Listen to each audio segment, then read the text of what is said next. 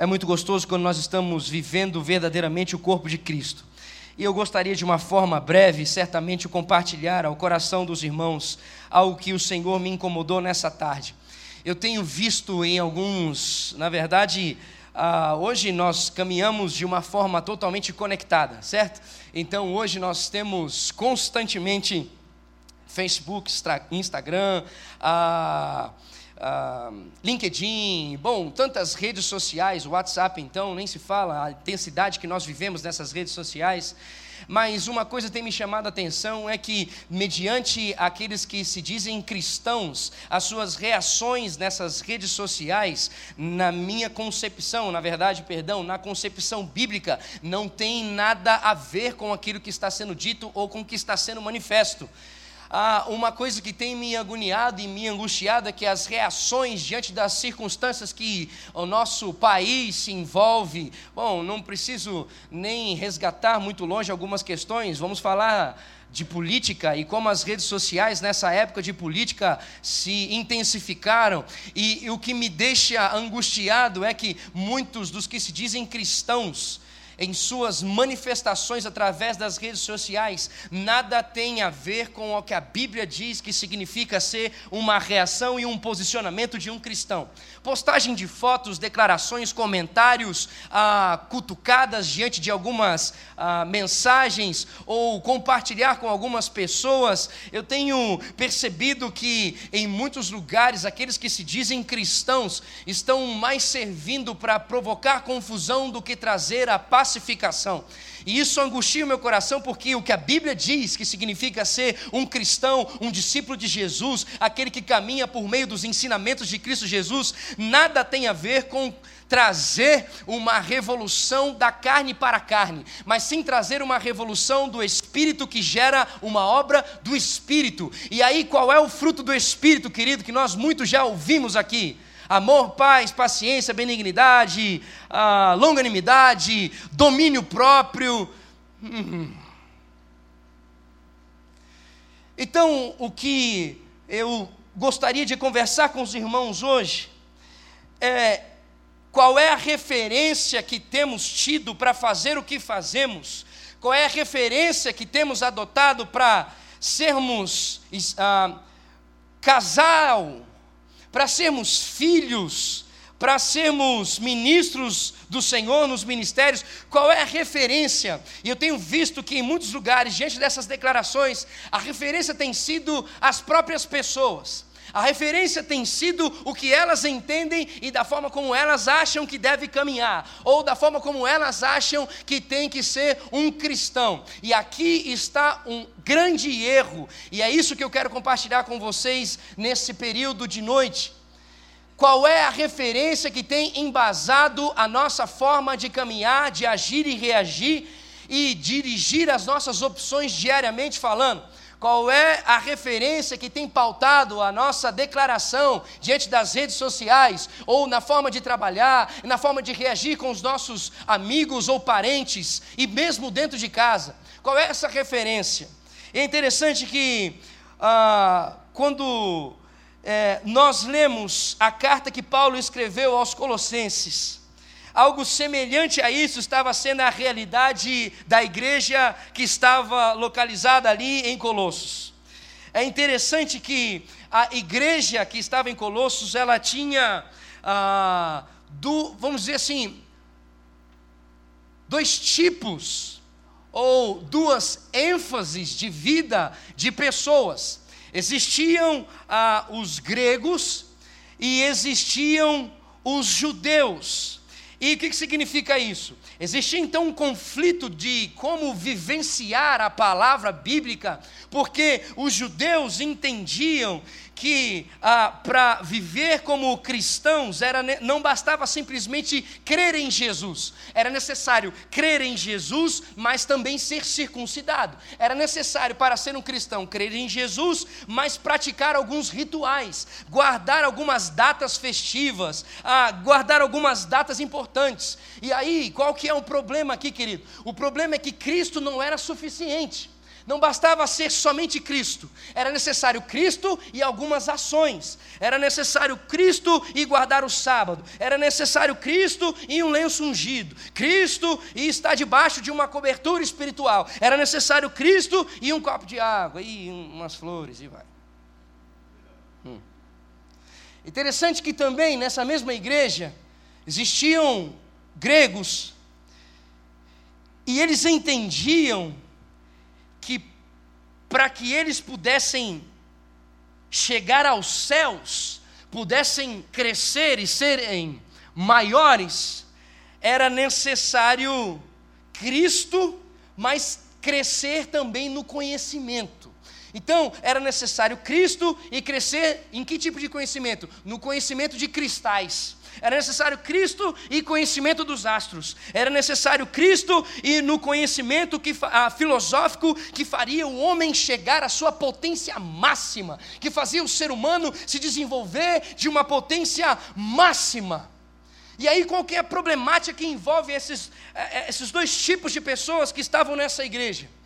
A problemática aqui é que faltava uma linha de corte para essa igreja porque uns acreditavam que era Cristo e prática, e outro acreditava que era Cristo e conhecimento.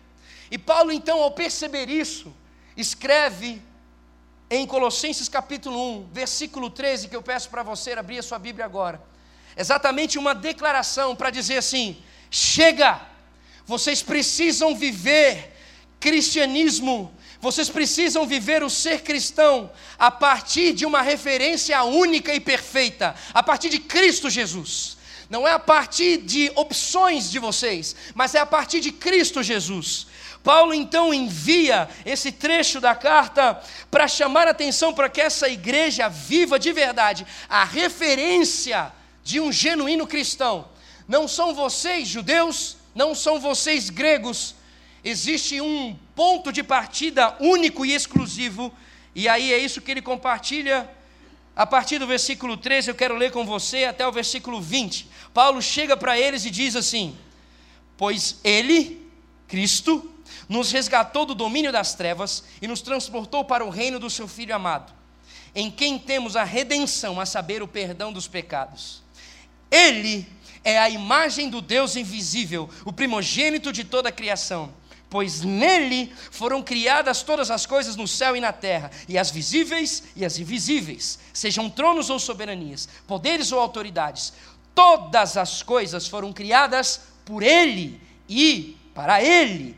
Ele é antes de todas as coisas e nele tudo subsiste. Ele é o cabeça do corpo que é a igreja, é o princípio e o primogênito dentre os mortos, para que em tudo tenha a supremacia. Pois foi do agrado de Deus que nele habitasse toda a plenitude, e por meio dele reconciliasse consigo todas as coisas, tanto as que estão na terra quanto as que estão no céu, estabelecendo a paz pelo seu sangue derramado na cruz.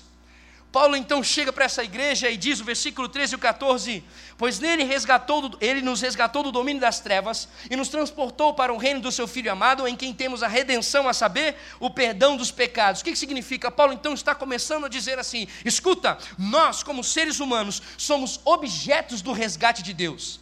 Isso significa que sem Cristo nós estávamos perdidos. Ei, judeus, gregos, humanos, prestem atenção. Sem Cristo nós estávamos totalmente envolvidos em morte, nós estávamos em, em trevas. Por quê? Porque nós, todos nós, viramos as costas para Deus, achando que nós sabíamos andar conforme as nossas próprias forças. Então, esse Jesus, esse soberano, ele nos resgatou e nos transportou desse império das trevas, desse domínio das trevas, para um outro ambiente, para um outro lugar. Isso significa, Jesus Cristo transportou, esse, esse sentido ah, do transportar é mudança de ponto de vista. Cristo, então, mudou o ponto de vista, mudou a perspectiva, mudou a referência de uma humanidade. Alguém pode dar um glória a Deus aqui, por favor? Estou falando de um Jesus. Somente Jesus transformou a forma de pensar, raciocinar, entender, compreender todas as coisas. Não tem homem, não tem ensinamento de homem, não tem grandeza de homem. Nenhum homem conseguiu mudar a referência de uma humanidade. Somente Jesus consegue. Então significa que Jesus mudou os nossos valores, os nossos princípios e se tornou então a referência da humanidade. Isso significa o que, querido? que aquele que foi resgatado não é alguém que simplesmente participa de um PG. Alguém que foi resgatado não é alguém que simplesmente vai ao culto de domingo, de segunda, de terça, de quarta, de quinta, tem todo dia culto aqui, sexta, sábado, domingo. Quem é resgatado não é uma pessoa que vai em cultos. Não significa uma pessoa que simplesmente levanta a mão na hora do louvor e da adoração, ou uma pessoa que põe a mão e ora pelas pessoas, quem é resgatado, quem, quem foi transformado é aquele que mudou a sua referência, a sua forma de viver é outra. Aquele que verdadeiramente foi resgatado, o resultado é a minha referência para agir e reagir é Cristo Jesus. Esse é o testemunho de alguém que verdadeiramente foi resgatado. E aí, queridos, uma pergunta que nós podemos fazer nesse, nessa declaração inicial de Paulo, ah, explicando por que que então Jesus é o que é a referência. Por que que Jesus Cristo é a referência? Por que, que ele é o único que pode resgatar e mudar o ponto de vista de uma humanidade? Por que, que Jesus Cristo? E aí ele começa a explicar a partir do versículo 15. Ele diz assim: Jesus é a referência porque ele é a imagem do Deus invisível. Querido, isso significa o quê? Que Jesus Cristo, ele é a referência da humanidade, ele é o único que pode ser a referência da humanidade, porque ele é o ícone do Deus invisível. Sabe o ícone?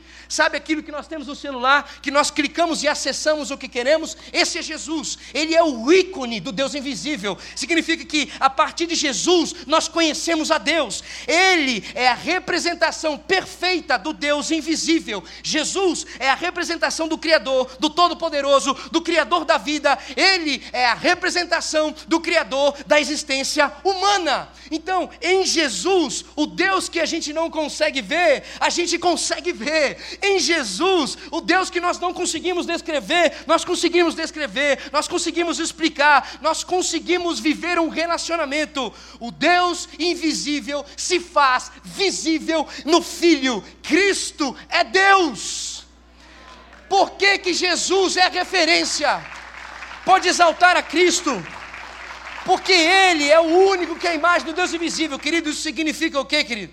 Significa que qualquer outra coisa que se torna a nossa referência, nós estamos fadados a viver uma dor imensa.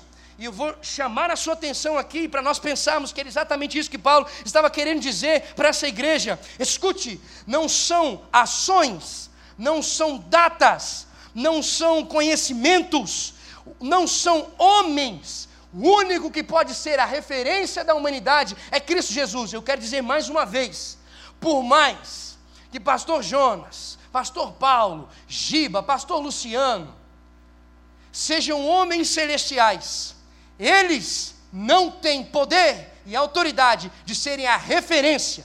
Só Cristo, nenhum homem tem poder de ser a referência, somente Cristo.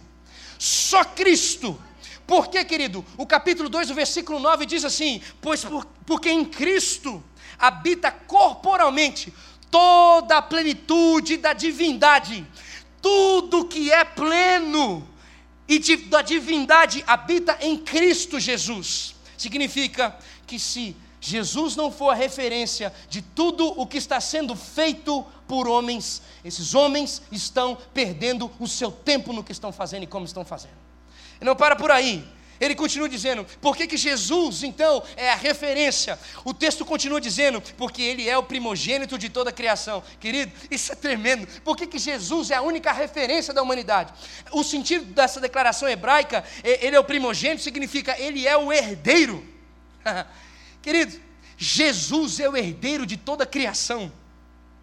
Significa o que, querido? Aquele que é herdeiro é aquele que tem poder sobre aquilo que ele recebe. Significa que tudo que pertence na criação é de Jesus.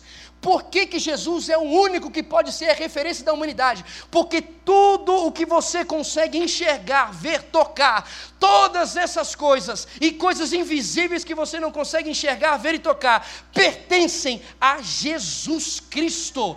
Ele é o herdeiro de todas essas coisas. Querido, somente Jesus tem a soberania sobre toda a sua criação. Querido, somente Jesus pode chegar e dizer: toda autoridade me foi dada no céu e na terra. Sabe o que isso quer dizer, esmiuçando um pouco mais com você aqui? Que o seu trabalho, a sua família, o seu conhecimento, o seu ministério não são seus, são de Jesus.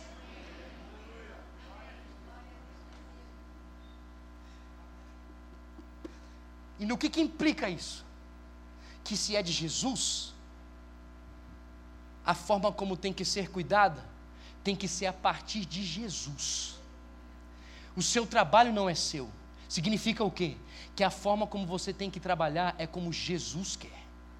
A sua família não é sua. Por quê? Porque diz o texto que todas as coisas foram criadas para Ele, tudo é dele. O que, que significa? A forma como o homem tem que tratar a mulher, a mulher tem que tratar o homem, o homem tem que tratar os filhos, os filhos têm que tratar o homem e a mulher. Todas essas coisas têm que ser devem ser dirigidas por Jesus. Por quê? Porque isso pertence a Ele. Como você estuda, como você programa, como você planeja, como você projeta, todas essas coisas não pertencem a você, pertencem a Jesus. Então precisam ser guiadas por Jesus. A gente canta que Deus é soberano. Quantas canções nós declaramos aqui nesse momento?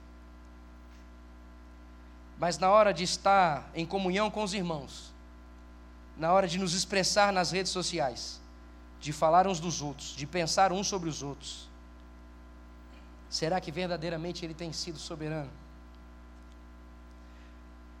Por que, que Jesus é soberano? Por que, que Jesus é a referência da humanidade? Continua dizendo no versículo 16 e 17: Porque nele foram criadas todas as coisas no céu e na terra, as visíveis e as invisíveis, sejam tronos ou soberanias, poderes ou autoridades, todas as coisas foram criadas por ele e para ele. Ele é antes de todas as coisas e nele tudo subsiste. Sabe o que é isso, querido? Mais uma vez, o Paulo está testificando aqui para essa igreja: Jesus, ele exerce o domínio sobre tronos, sobre poderes e sobre autoridades. Sabe o que significa isso, queridos? Por que, que Jesus Cristo é a única referência da humanidade? Porque Jesus não tem rival. Escute, Jesus não tem rival, você tem rival, eu tenho rival, é o diabo e é Satanás, mas Jesus já venceu ele na cruz. Jesus não tem ninguém que consiga se levantar contra Jesus. Jesus tem poder sobre tudo e sobre todos. Jesus não tem rival. Por isso que nós precisamos vigiar.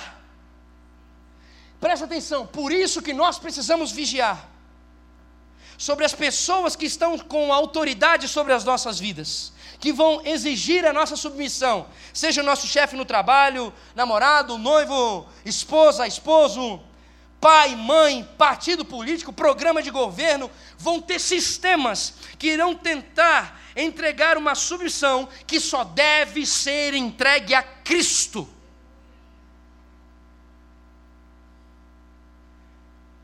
Isso é uma coisa tão. Rapaz, os colegas de ministério, vou dizer uma coisa para vocês.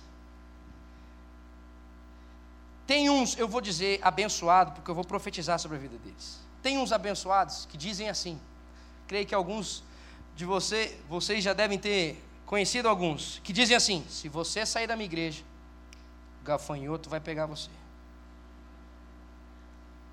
Se você sair da minha igreja, você não vai conseguir mais ter paz na sua vida, você vai perder a cobertura espiritual.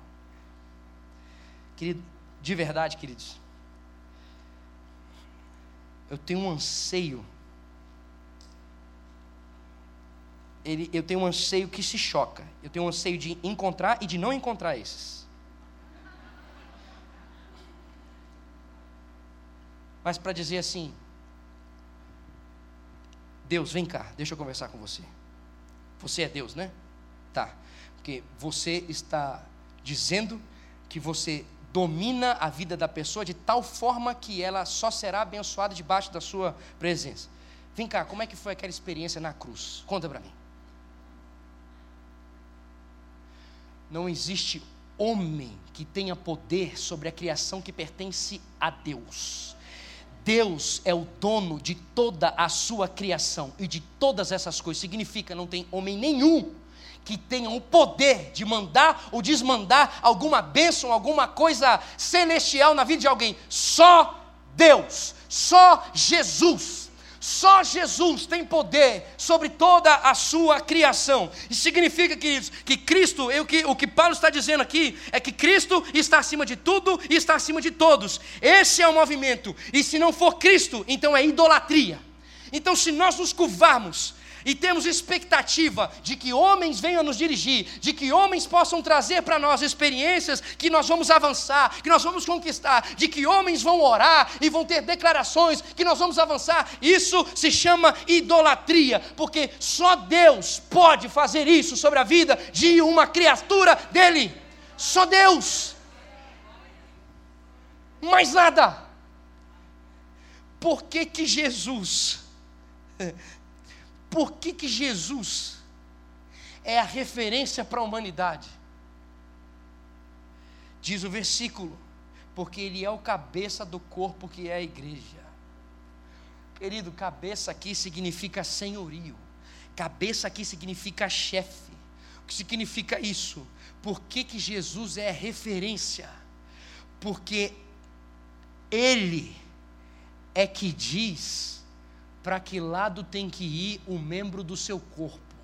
Porque Ele é que manda, Ele é que dá a autoridade, é Ele que diz aquilo que tem que acontecer com o corpo e aquilo que não tem que acontecer com o corpo. É Ele, é Ele que dá a ordem, é Ele que dá o propósito, é Ele que dá o sentido, é Ele que alimenta, é Ele que controla o corpo. Só Jesus pode ser referência, porque Ele é o cabeça ele é o cabeça da igreja, ele é que manda na igreja. Aí, querido, eu não sei você, mas quando eu lia isso, eu falava, uau, mas isso, isso é interessante, porque o sentido de, de igreja aqui, ah, do texto, é o sentido da comunhão é o sentido da conexão. Então eu falei, Senhor, mas espera aí, se o Senhor está dizendo que o Senhor é o cabeça dessa comunhão de povos, Senhor, e se o Senhor.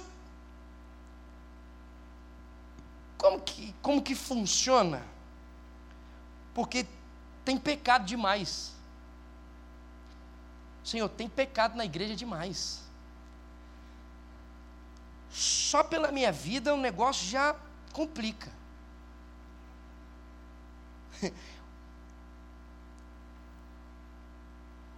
Aí, querido, olha só o que Paulo disse em Efésios capítulo 1, 22 e 23. Você não precisa ler, não precisa abrir, eu vou ler para você. Diz assim: Deus colocou todas as coisas debaixo dos seus pés e o designou como cabeça, está falando de Jesus, e o designou como cabeça de todas as coisas para a igreja, que é o seu corpo, a plenitude daquele que enche todas as coisas, em toda e qualquer circunstância. Queridos, olha como o negócio se afunila. Tá, o texto está dizendo aqui que a igreja é a plenitude de Cristo. E aí fica a minha agonia, mas Senhor, mas na igreja tem fofoca. Senhor, mas na igreja tem uns, tem uns querendo ultrapassar os outros. Tem uns querendo contar vantagem de bênção para os outros. Não, querido, mas eu orei, no outro dia Deus fez. Falando para o irmão que está dois anos orando por um trabalho. Aí compartilha, em vez de compartilhar para motivar, compartilha para dizer assim: é, acho que tem alguma coisa que você precisa ajustar em Deus aí, né? Deve ter algum pecado aí.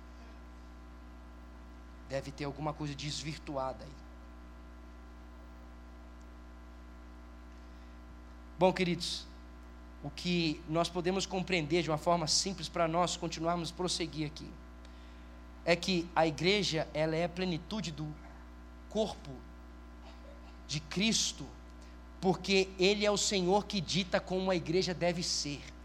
A igreja é a plenitude do corpo de Cristo, porque é ele que diz: não é assim, é assim, não é por aí, é por aqui. Não faça isso, faça isso. A igreja, ela é a plenitude do corpo de Cristo, por quê? Porque ele é o responsável por organizar o corpo. Ele é o responsável por mandar para parte do corpo aquela, aquela organização. Sabe quando você machuca, faz aquele ralado de repente aquele ralado ele vai ah, cicatrizando? Então, exatamente, Deus, ele tem um domínio, ele é o dono, ele é o chefe e a igreja é a plenitude do corpo, porque ele que manda da purificação para o seu corpo. Ele é que manda, ele que tem o domínio e manda no corpo de tal forma que o corpo ele é ajustado a partir de Cristo Jesus. Então a igreja, ela é sim a plenitude do corpo de Cristo, porque porque ela deve obedecer ao cabeça que é Cristo. Isso é interessante, queridos, porque significa o seguinte: só, olha só como nós entendemos até aqui. Só é possível ver a Deus através do Filho, ok? E esse filho diz que manifesta a sua plenitude na igreja, que significa que é função da igreja revelar o filho e o pai ao mundo. Você não entendeu a grandeza disso aqui, querido. Só é possível conhecer a Deus quem conhece o Filho e significa que se a igreja é a plenitude de Cristo, então aquele que conhecer a igreja vai conhecer a Cristo, que vai conhecer ao Deus Todo-Poderoso. Então, a igreja é a plenitude de Cristo, porque quando a igreja vai trabalhar, porque quando a igreja vai andar de ônibus, vai andar de táxi, quando a igreja vai desenvolver o seu estudo e vai continuar desenvolvendo a sua faculdade, o que for, a igreja vai revelar a vontade de quem Cristo é, e assim as pessoas vão conseguir entender que existe alguém que domina sobre todas as coisas e que é o Senhor de todas as coisas. Então, significa, querido, que reconhecendo que Ele é o cabeça, a gente para de ficar se dividindo, se discutindo. Reconhecendo que existe um cabeça que domina todas as coisas, a gente para de ficar discutindo sobre ministério. A gente reconhecendo que tem um que é referência, a gente para de ficar achando que a minha vontade tem que ser feita porque eu estou enxergando melhor. A gente tendo Cristo como cabeça da igreja, a gente para de ficar mudando de igreja por causa de pastor. A gente para de ficar mudando de igreja por causa de pequeno grupo. A gente para de ficar dizendo, ah, eu vou participar, eu não vou participar. Eu vou frequentar, eu vou deixar de frequentar. Por quê, querido? Porque eu não me movo através daquilo que as pessoas mostram para mim, mas através do que o cabeça revela para mim. Quando Cristo é referência, então a gente para de ficar brigando um com o outro. Cristo tem tudo que é necessário para agradar a Deus e para fazer o que a gente tem que fazer todo dia. E eu já vou encerrar com, esse, com essa última declaração. Por que, que Jesus é a referência da humanidade? O versículo 20 diz: Porque Ele é o reconciliador. Preste atenção. Por que, que somente Jesus pode ser a referência da humanidade? Porque foi Ele que nos reconciliou com Deus. Presta atenção, essa a obra de reconciliação com Deus, ela não é nossa.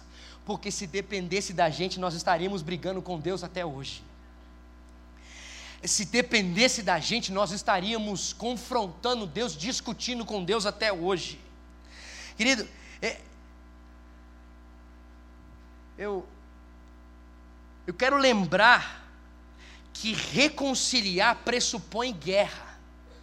Quero trazer à sua memória é, é, esse entendimento de que, se, que reconciliação pressupõe que existe um conflito, pressupõe que existe um atrito, um, um, um ambiente ah, sem harmonia.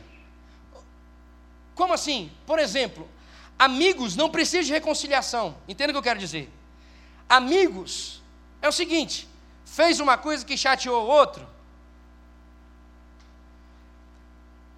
Eu estou vendo um grande amigo meu aqui.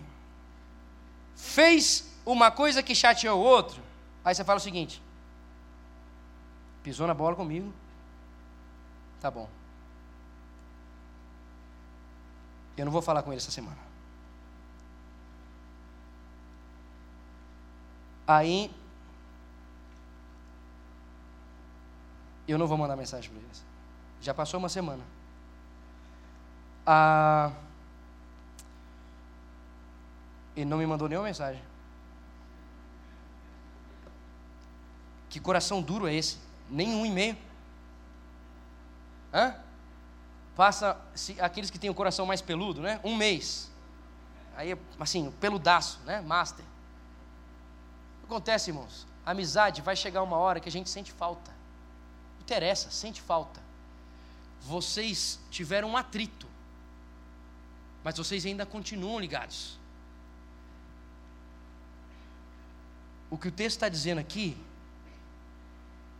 é que se Jesus é o reconciliador, significa que existem inimigos. A reconciliação, ela não é para amigos, ela é para inimigos. Inimigos necessitam se reconciliar porque inimigos não querem se reconciliar. Inimigos querem caminhar, em, querem trilhar caminhos opostos. E o que o texto está dizendo para mim e para você é o seguinte: que Jesus é referência. A graça de Deus é tão grande, é tão grande, que ele pegou aqueles que eram inimigos dele e disse assim para nós, os inimigos: Eu vou trazer você para perto de mim. Você que gosta de ficar brigando comigo o tempo inteiro, você que está discordando de mim o tempo inteiro. Você que está vivendo diferente daquilo que eu disse que era para viver. Você que está sendo um esposo diferente do que eu disse que era para ser. Uma esposa diferente do que eu disse que era para ser. Um filho diferente. Um trabalhador diferente. Um estudante diferente. Você que está fazendo aquilo que eu disse para você não fazer. Vem cá, eu quero você de volta. Vem cá, você que está virando as costas para mim. Eu quero você de volta. Jesus é o único que pode reivindicar o ser supremo. Porque Ele é o único que foi atrás daqueles que não queriam a Ele e disse: Eu vou pegar você de volta, eu tenho poder de trazer você de volta para mim, eu quero trazer você de volta. E fez então com que toda uma humanidade pudesse ter acesso de volta ao Pai. Jesus é a única referência, porque Ele é o único que nos ama de tal forma que foi até nós, mesmo nós não querendo, e nos abraçou, e nos amou, e se entregou, e trouxe-nos da lama para a vida eterna em Cristo, nele mesmo. É o único que pode ser referência, porque Ele é o único que tem poder. Fique de pé no seu lugar, por favor.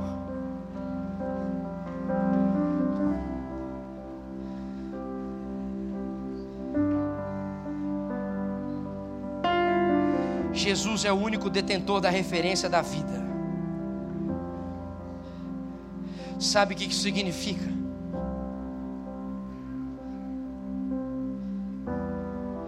Que quando verdadeiramente você tem a sua referência ajustada, quando verdadeiramente você vive a sua vida a partir de Cristo Jesus, você trata o seu amigo não conforme é melhor para você, mas conforme é melhor para Cristo. Você trata as suas postagens na internet não conforme é melhor para você, mas conforme é melhor para Cristo. Você trata o seu namoro, o seu noivado, o seu casamento não conforme é melhor você, mas conforme é melhor para Cristo. Você trata a igreja não conforme é melhor para você, mas conforme é melhor para Cristo. Você trata os cultos não conforme é melhor para você, mas conforme é melhor para Cristo. Você trata os irmãos que estão reunidos com você aqui não conforme é melhor para você, mas conforme é melhor para Cristo quando a referência está ajustada, você trata os pequenos grupos não conforme é melhor para você, mas conforme é melhor para Cristo. Você trata os seus pais não conforme é melhor para você, mas conforme é melhor para Cristo. Você trata os seus filhos não conforme é melhor para você, mas conforme é melhor para Cristo. Você trabalha não conforme é melhor para você, mas conforme é melhor para Cristo. Você estuda na faculdade não conforme é melhor para você, mas conforme é melhor para Cristo. Você se envolve nos ministérios não conforme é melhor para você, mas conforme é melhor para Cristo. Você vive uma vida não conforme é melhor para você, mas conforme é melhor a Cristo. Por quê? Porque nada disso aqui é seu, é de Cristo. Porque nada nesse lugar pertence a você, pertence a Cristo. Isso é ser cristão. Isso é viver Cristo Jesus. Isso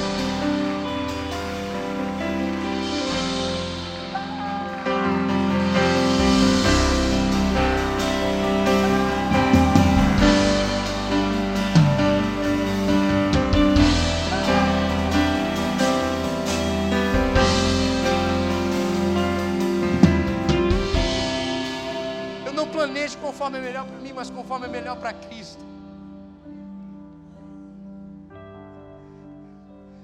O genuíno cristão não vive para você, não vive a partir de você. Porque reconhece essa soberania de Jesus de tal forma, a ponto de dizer: já não vivo mais eu, mas Cristo vive em mim. A vida que eu vivo hoje, eu vivo pela fé no Filho. Por quê? Porque Ele tem autoridade de ser a referência da minha vida. Porque Ele é a referência da humanidade. Cristo. Cristo.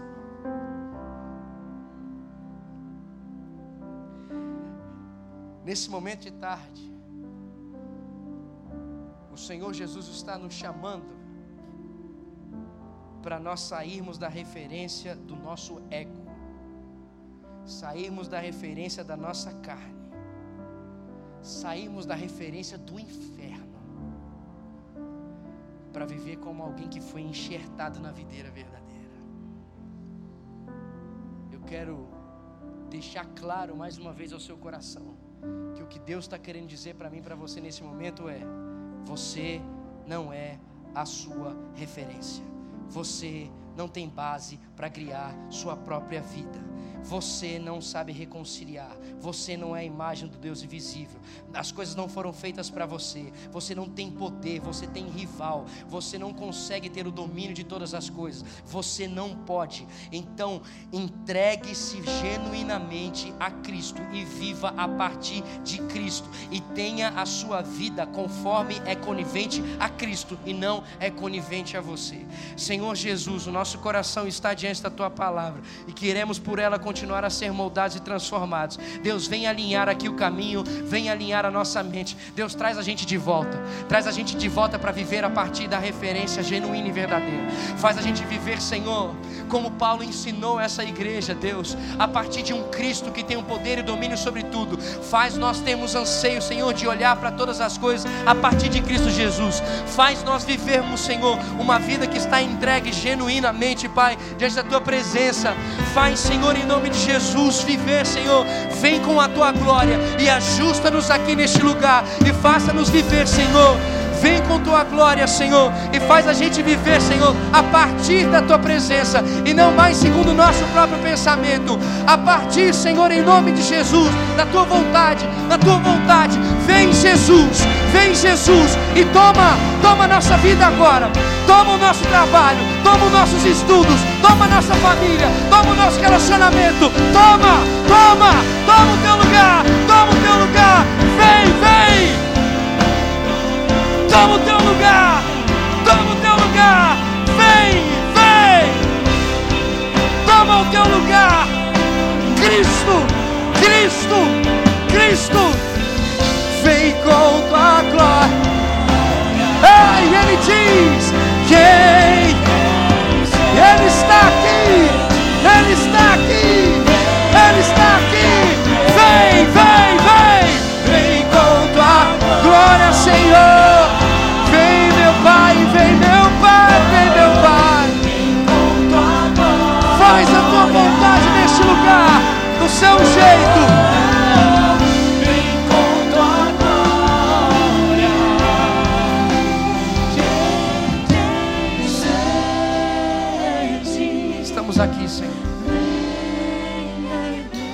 Que o nosso coração permaneça entregue e consciente dessa verdade, Senhor, ao sairmos daqui, ao agirmos e reagirmos aqui, quando nós fomos responder alguma coisa pelas redes sociais, nós fomos atender algum telefone, ou tratar o filho, ou a esposa ou esposo, ou Senhor, amanhã no trabalho com os amigos, Senhor, Faz essa palavra continuar reverberando por meio do teu Espírito Santo, porque se for através da nossa própria vontade, Senhor, isso se tornará legalismo. Agora, se for por meio do teu Espírito Santo, através de uma revelação pessoal sobre cada área como devemos reagir, nós viveremos a graça e irá ser manifestada a graça onde estivermos. Deus, faz nós termos sede. Obrigado pela tua palavra que nos abraça, o teu amor que nos constrange neste lugar. Continua sendo o Senhor da nossa vida, o Cristo, dono de tudo e dono de todos, Senhor. Nós precisamos do Senhor, nós entendemos e clamamos. Continua alinhando a nossa mente, o nosso coração, a tua presença, hoje e sempre, em nome de Jesus. Amém e amém e amém. Aplauda ao Redentor, aplauda ao dono de todas as coisas, aquele que é o detentor de todo o poder, aquele para quem todas as coisas foram criadas. Deus continue abençoando o seu coração. Vá e compartilhe essa verdade onde você estiver, em nome de Jesus.